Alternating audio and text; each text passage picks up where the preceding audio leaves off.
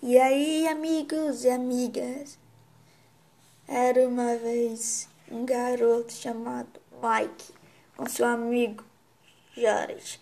Era um acampamento junto com seus outros amigos, Kevin e Arthur. Eles eram melhores amigos. Uma noite, eles foram atacados pelo vampiro e lobisomem e nunca mais apareceram na vida.